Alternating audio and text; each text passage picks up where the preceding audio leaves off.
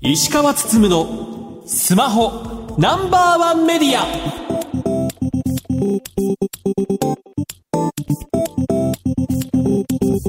皆さんこんばんは。石川つつむのスマホナンバーワンメディア。パーソナリティスマホ携帯ジャーナリストの石川つつむです。アシスタントの松代ゆうきです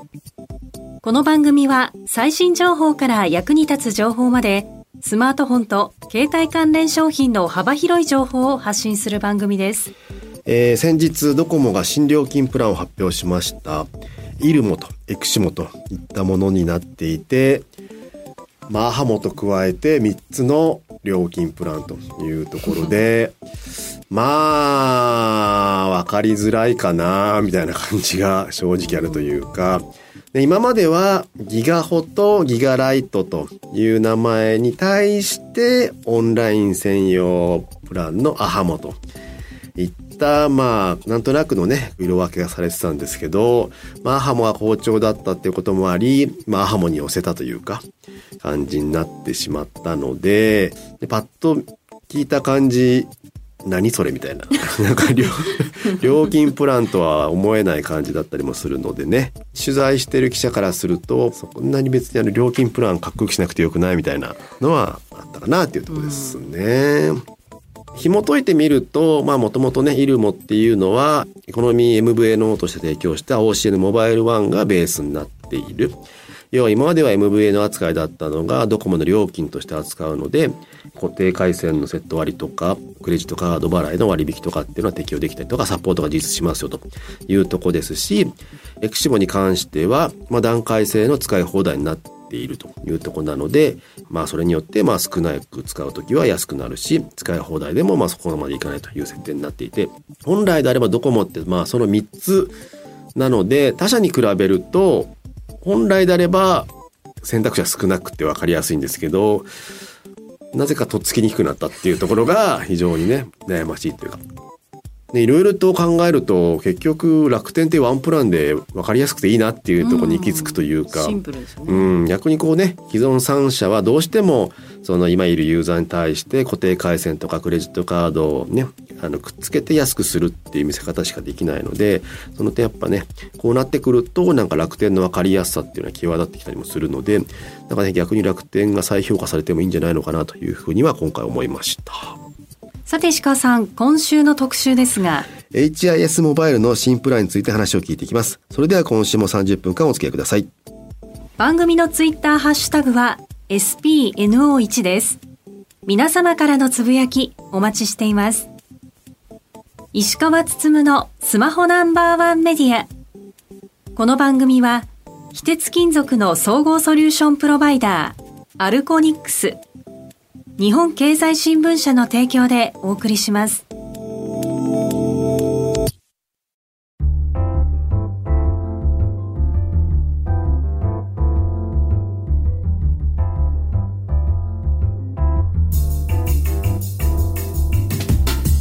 お聞きの番組はラジオ日経石川進のスマホナンバーワンメディア。それでは今週の特集です。20GB に5分かけ放題。HIS モバイル自由自在スーパープラン。旅行会社 HIS の子会社。HIS モバイルは7月上旬より自由自在スーパープランを開始します。このプランでは月額税込2190円で 5G 対応の 20GB が利用可能。さらにマイ通話5分のかけ放題が使用できます。また海外旅行向けの SIM トリップ SIM のサービスも開始しました。本日は HIS モバイル株式会社より代表取締役社長の井越秀友さんにお越しいただき HIS モバイルの新戦略についてお話を伺っていきたいと思います。井越さんよろしくお願いいたします。よろしくお願いします。よろしくお願いします。えー、HIS モバイルさんには昨年4月に月額290円から使える自由自在プランについて伺いました。まずこちらのプランですけども振り返ってみてどんな感じでしょうか？発売したタイミングもちょうど楽天の0円プランが終わったタイミングっていうところもあって、まあ、非常に思ってたよりも好評いただきまして、特にあのお子さんのサブ携帯みたいに0円で契約しちゃったけどそのまま使いたいみたいな方とかが結構ツボに入って、まあ、いろんなこうターゲットの方にご利用いただけてるのかなと、まあ、現状もまあ好調に契約が取れてる感じになってます。去年の楽天のその0円廃止ともう一つやっぱり KDDI の通信障害とかっていうのも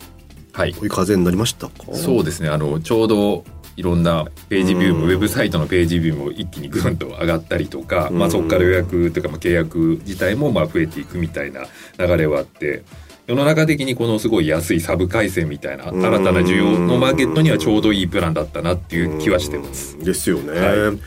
確かに自分も結構なんか原稿に盛り込んだ気もしたなって気がしますね。ありがとうございます。実際これあとね携帯からの乗り換えとか携帯を維持するためのまあそういったプラン的にもね位置づけられてましたけどまあそういったニーズもやっぱり取れたりしたんですか？そうです。もともとあの、まあ、HIS 使うお客さんってあの海外にまあ赴任される方とかでも回線持ってなきゃいけないんだよねみたいな人が今まで結構ニーズやっぱりこう安く維持したいみたいな需要あったんですけど、まあ、290の本当に維持できんのみたいな。結構弊社の海外の支店長とかもうちのこの290円のプラン入れっぱなしにしたまに帰ってくるとそれで使うみたいな、まあ、そういう使い方なんかも、まあ、実際結構あるんで旅行会社でやってるっていうのもちょうどいいのかなって感じはしてますね。で、まあ、ポポさんだとあの半年間後に突然切られたとか言って、はいはい、結構お困りの方が多くて「御社は切られるんですか?」みたいな質問も結構いただくんですよ。いやいやうちは290円いただいてるんで大丈夫ですみたいな、まあ、結構そういうニッチなところでも需要があったりしてますね。ね確かにそういったね維持したいって人からするとまあねうまくはまったプランだったりしたかなって感じですね。はい、でそんな中今回まあ20ギガの新プランを発表したというところですけどもまずまあこのプランについて簡単にご説明いただけますでしょうか？はいもうシンプルにアハモさんを意識した、まあ、20ギガバイトのプランにはなってるんですけどもともと20ギガのプランを2190円で、まあ、提供はさせていただいてたんですがやっぱりあのこういろいろ比べてみると5分かけ放題っていらないよねみたいな感じでオプションにして外して安くみたいな感じしたんですが、まあ、今回あのやっぱりそこのところをそういうふうにやったらやっぱ MVNO の格安 SIM のお客さんにはやっぱり中途半端に値段が微妙に高いとは言わないんですけどもうちょっと安いところありますよねみたいなところで狙ってたお客さんはアハモのユーザーさんなのにそこって複雑ですよねみたいな。なんか足し算したらあんまり変わんないじゃないですかとか説明がやっぱり一言多くなってしまってやっぱり契約者の割合っていうのも1ギガとか弊社のその290円とか7ギガ3ギガが770円とかまあ一番売れてるのはやっぱ7ギガの990円みたいなこの辺はすごく刺さってるんですけど一方でその今乗り換えがすごく起こってた20ギガのプラン、まあ、ドコモさんも500万に突破とかやってましたけど、まあ、このプラン自体には全然このお客さんがついてこないと。まあ、いう感じなので、そこのまあ5分をかけ放題を純粋につけましたっていう、まあ、シンプルなプランにはなってあと,、まあ、あと 5G がなかったんで、まあ、そこを、まあ、今回これを機にまあ 5G をつけてもほとんど一緒ですよねみたいな。まあ、一部ジェネリックとか言われちゃってますけどジェネリックアハモみたいな感じのイメージのプランになってます。うんやっぱり寄せた方がいいんですかね大きなライバルに対して。まあ、寄せた方がいいというかそのやっぱキャリアさんのユーザーが多く、アハモの500万に流れてるところに、比較をやっぱりしない方にも、あんまりこのどうせあれは違うんでしょとかあれはないんでしょとかってなるよりはもうその辺は全部ついてて純粋に3割ぐらい安いんですみたいな方が、まあ、説明もしやすいですよね。だからもともと入らないんでじゃあ別に500円もともと取っていただいてたオプションを、まあ、そのままつけたところで、まあ、うちとしては別に困らないというか、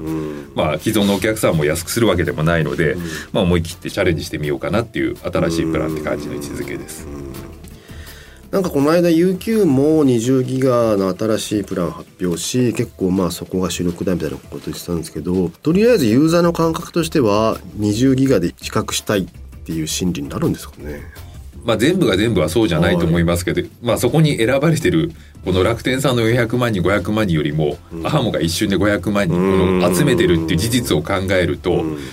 違うところに置くよりは全く同じところに違う価格で置いといた方が比較はされやすいですよねっていう。ちょっと違うよねみたいな。ただでさえ MVNO 違うのになんか5分ついてないとかじゃあ足したらいくらなの？みたいな話よりは、まあ、純粋に3割安いですよっていう方がかなということですかね、はい。は実際これ発表しての反響ってどうですか？お客さんの動きとして言うはい。と週末にこう問い合わせが増えるっていう、まあ、まさにそのなんか狙ってるターゲット層っぽい人が動いて今までこの1ギガの時とかって別に平日とか週末とあんまり関係なく毎日こう波がこう来てたんですけどはい。発表した後の反応が露骨に平日あんまり来なくて週末にこの問い合わせとかまあ今事前のその前受けみたいなことやってるんですけどまあそういうところに来るっていうのが契約の構成費自体も20ギガのプランが週末になるとグッと上がるみたいなところがあるんでまあ狙い通りといえば狙い通りなのかなって感じはしてますね。その週末に動くユーザーっていうのはそれどういった人ってことですか？まあ一般の普通のサラリーマン的な。時間週末だから時間に余裕があるからじゃあ変えようかみたいな感じクラス見てるクラスターとして言うと本当にご家族で話してそのお子さんとか使うから契約するみたいなでお父さんお母さんが契約してくれてるってイメージではあるんですけど、まあ、でもそういう感じの人がやっぱりもともとその30代とか40代のこのある程度リテラシーが高くて家庭で厳しくてか特にそのなんとか安くしたいみたいな思いが強い人がもともと MBA のお客さんだと思うんですけど。まあ、そこが今までだと20ギガ全然うんともすんとも言わなかったところが、アハモと検討した人がここに来てんじゃないかなっていう、まあ、勝手な思いですけど、まあ、なんじゃないかなと思ってます。今回5分かけ放題というところありますけどやっぱりなんだかんだ言って通話ってニーズ高いもんがあるんですかね正直このそんなに高いとは思ってはいないんですけど、うん。まあ、そのちょうどママさんとかですとやっぱ学校と話すとかっていうのでその5分ぐらいのやっぱ電話って使われるとは思ってましてうん。ね。まあなんで1から7ってもともとその選ばれてた時に、まあ、一つはまあお子さんとかとのやり取りみたいなところで、まあ、一部ちょっとあった方がいいんじゃないのっていうのと、まあ、よくわからないけどっていうところであのなんですかねもともと来てた人そのリテラシー高い7ギガ安いとかすごいしっかり比較してこれてた人が、ん。とりあえずアハモだったのをほとんど純粋に横にスライドして3割引きぐらいになるっていう市場が取れないかなっていう今回の狙いなんで、はい。そこがまた違いますよっていうことで言うとその学校にかける通話料がかかるとかからないみたいな話とかにならないで済むのはニーズが多少あるんじゃないかと。うーん。そうですよね、はいそうだから自分も家族の料金プラン検討するときにやっぱり5分ぐらいあった方がいいのかなっていうのがあってついつい入れちゃったりするんですよね、だからそこはやっぱりねなんだかんだでいろんな病院に電話するだね学校に電話するだなんかねあの習い事に電話するだあったりするのでやっぱりそこはなんかね根強いニーズがあるのかなって気がしますね。お金払ってまでになると、ん。結構ぐんと下がるような気がするんですよね、うん。でも無料でなんかついてるっていう方が逆にこっちのプランはいいんじゃないかなっていう気は、うん。なんか MVNO のお客さんのもう本当に500円払うのも結構シビアなんで、うん。まあ、当然元の金額が1000円ぐらいに500円払ったら1.5倍じゃんみたいな話になってしまう。のに対してまあ3000円近い2000円ぐらいの金額に500円だとだいぶまああれなんですけど、うん。それでいうとなかなか思い切った値付けですよねこれってね。まあ、他の多分タツさんのやつが大体2600円とか700円で、まあ、ほとんどアハモさんと変わらなくなってるようなラインナップが巷に一般的な20ギガの市場かなとは思ってますんで、うん。まあ、2000円ぐらいになってるっていうちょうど約3割っていうぐらいの金額はうん。なんとなく検討に値するんじゃないかなっていう。うん。このぐらいやらないとなんか MVNO だとあんまり、まあ、目立てないというかなかなか難しいですよねって感じはしてます。実際なんでこんなに安くできるんですか？まあ、ご存知の方も多いと思いますけど、やっぱ日本通信さんって弊社と一緒にやってる、まあ、大株主さんでもありますけど、はい。まあ、そちらがやっぱり2年前に獲得したドコモさんとの音声交渉のところで、はい。音声の仕入れ価格にはやっぱり優位性があるところで、まあ、協議していろいろどういう感じで攻めたらいいかねっていうところでやった結果、まあ、データでもこれ以上安くしていっても結構もうキリがないしと、だったらまあ他の会社さんよりも優位性のあるじゃあ音声のところでもう思い切って料金もやったらいいんじゃないみたいな、うん。やってみようかみたいな感じになりましてそっち側にじゃあ振り切ってやろうみたいうん。な感じにできてます。これ日本通信とのこう差別化みたいなものってできてる感じですか？流通がまずやっぱり違うのと、はい顧客のその、まあ、日本通信さんもちろん被ってるところは多々ありますけど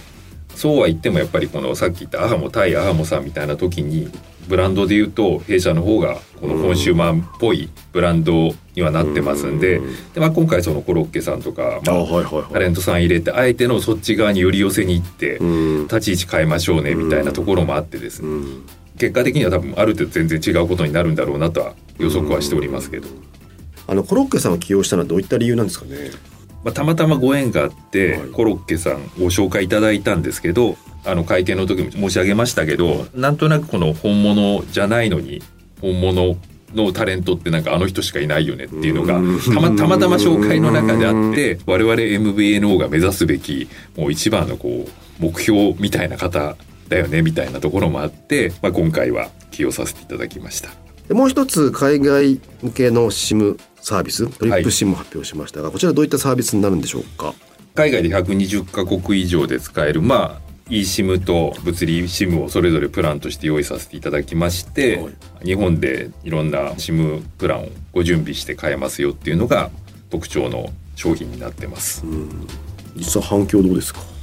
ある程度契約自体はポロポロと入り始めているような感じではあるんですが、まあ、旅行自体がそうは言ってもどっちかっていうと今で本当はアウトバウンドよりもインバウンドってまあ海外向けに展開はした方が圧倒的にお客さんの数は多いんですけど、まあ、アウトバウンド向けにしかやってないので w i f i のマーケットの10分の1とか20分の1ぐらいしかないんで毎日数件ずつぐらい入ってるみたいな感じではありますけど多分それ自体が1回入れてもらうと以前変なシムっていうのもやってたんですけど、まあ、だんだんだんだんリピートしてくるんで、まあ、こんな感じでちょうどいいかなっていう、まあ、思惑通りぐらいの反響かなとは思ってます。海外 w i f i レンタルサービスって、はい、底堅い需要あるんですかね？底堅いですね。あれ何なんですかね？いやもうあの石川さんとかもお詳しいんであれですけどまずそもそも携帯電話があのバンドとか周波数で海外で使えないものが存在しちゃってるっていうのが一番の大きなダメなのとあとはあのパッケージですよね。そうですね。やっぱりあそこは携帯電話会社がやっぱりなんか努力を怠ったというか海外で使うとパケするっていうイメージがもう植え付けられてしまったので、はい、だったらなんかローミングで使うよりもレンタル w i f i 借りてった方が安心だよねっていうのがすごい定着しましたよね。私はね、まあ、旅行会社もともと出身なんで、まあ、周りと話すんですけど、はい、まあ、そもそも知らないんですよね。そのバンドって何とか、ローミングって何みたいなところから、で安いよってあの今みんな900円でとかやられてますけど、あれも事前に申し込まないとできないとか、で結局行ったらあれ？毎日2980円取られました。なんでですか？みたいな、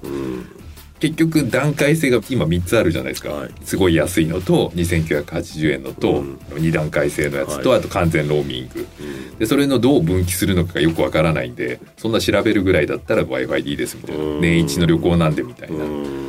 これはでも克服難しいですよね。よくハマるのが船の上戦場に行くとも完全にあの一般のローミングになっちゃうので、まあ、それも知らないで使われて「はい10万円です」みたいな、まあ、ゴロゴロいらっしゃるんですけど、まあ、そういうのも結局分岐点もよくわからないけどパケしましたみたいな事象はやっぱ絶えないので。はい、だから携帯切りたいっていうなんかそっちのニーズのが高い気がします。なるほどね、はい、いやだからやっぱりもっとね頑張んなきゃいけないっていうか多分ね eSIM とかそういった海外向け SIM サービスもねもっとはい、なんで、まあ、まあ、なんで、どれでも一応いけますよっていうのがうちのコンセプトとしてやりたいことで、まあ、初心者の方も Wi-Fi で行ってもらって、まあ、それはそれで安くそれなりに頑張って提供しますっていうのと、うん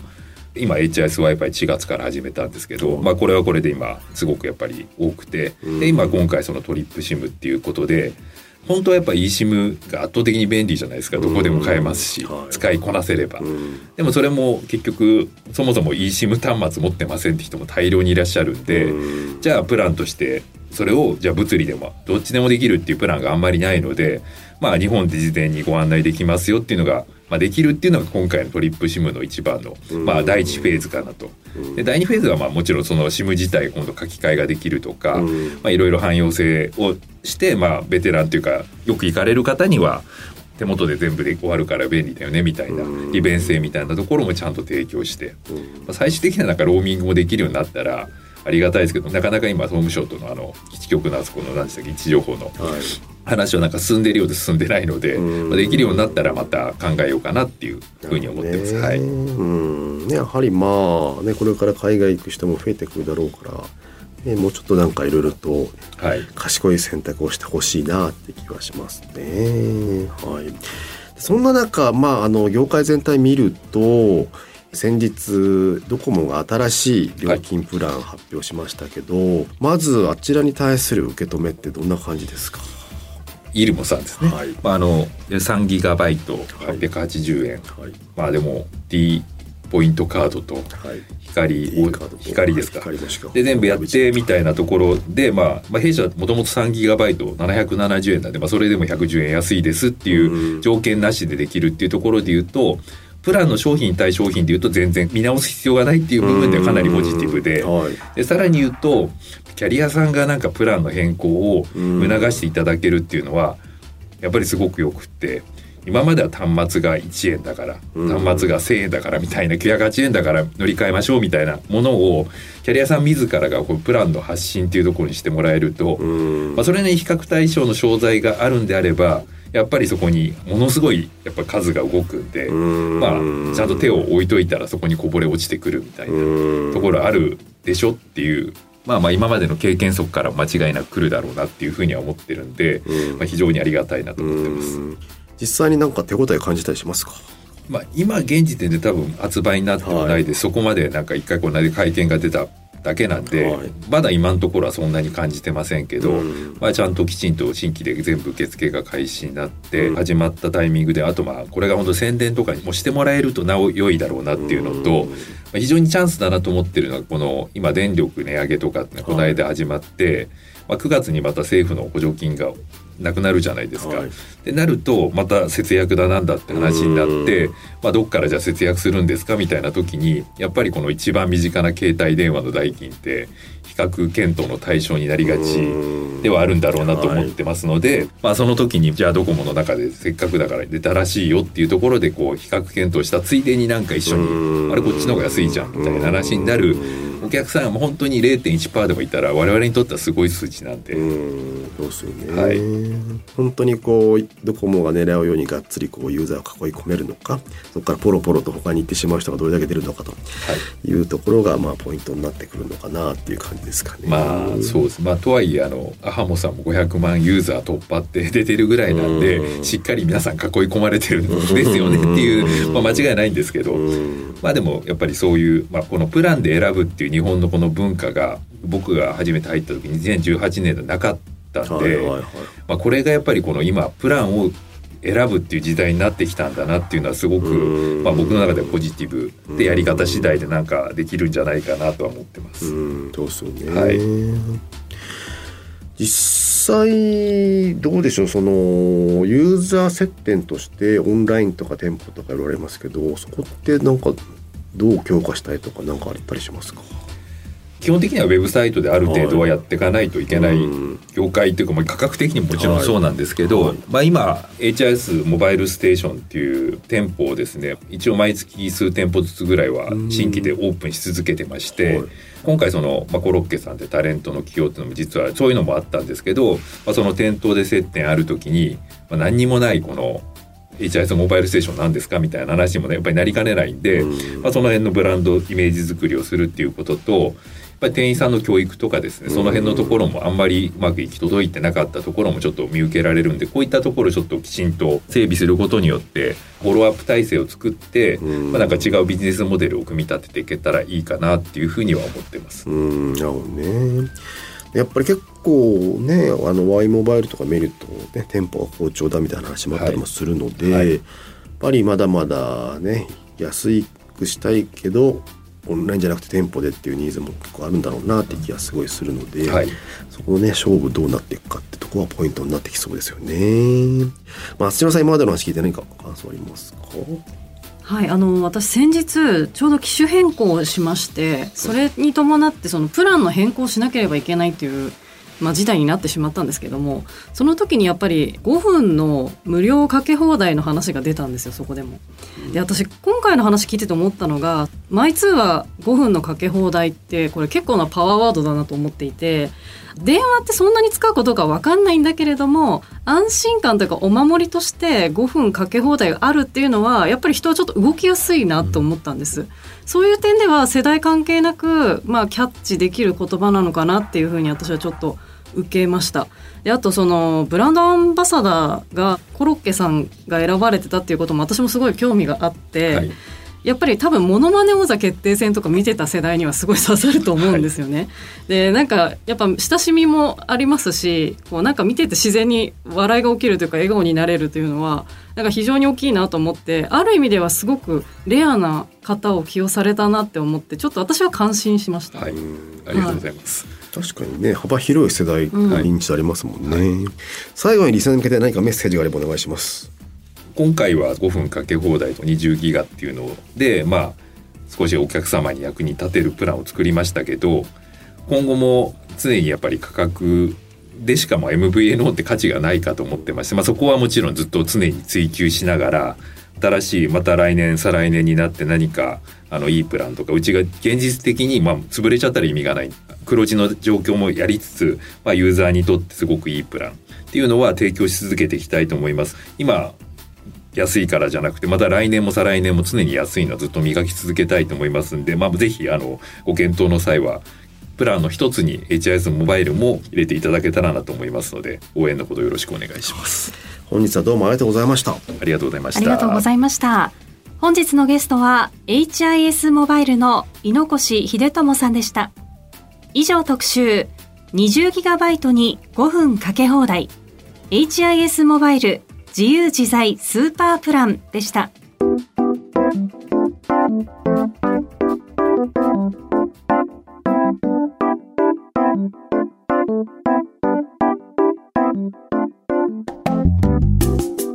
石川つつむのスマホナンバーワンメディアエンディングです。番組では皆さんからのご質問、情報などをお待ちしています。番組サイトは検索エンジンでスマホナンバーワンメディアとカタカナで検索してください。ラジコではタイムフリーで放送から1週間、いつでも無料でお聞きいただけます。さらに音楽ストリーミングサービス Spotify でもこの番組をお楽しみいただけます。また、Twitter のアカウントは spno1 media spno1 メディアです。ぜひフォローしてください。石川つつむのスマホナンバーワンメディア。この番組は、非鉄金属の総合ソリューションプロバイダー、アルコニックス、日本経済新聞社の提供でお送りしました。さて石川さん、来週ですが、現在調整中ですラジオ日経、石川つつむのスマホナンバーワンメディア。お相手は石川つむと松代ゆうきでした。カンタ。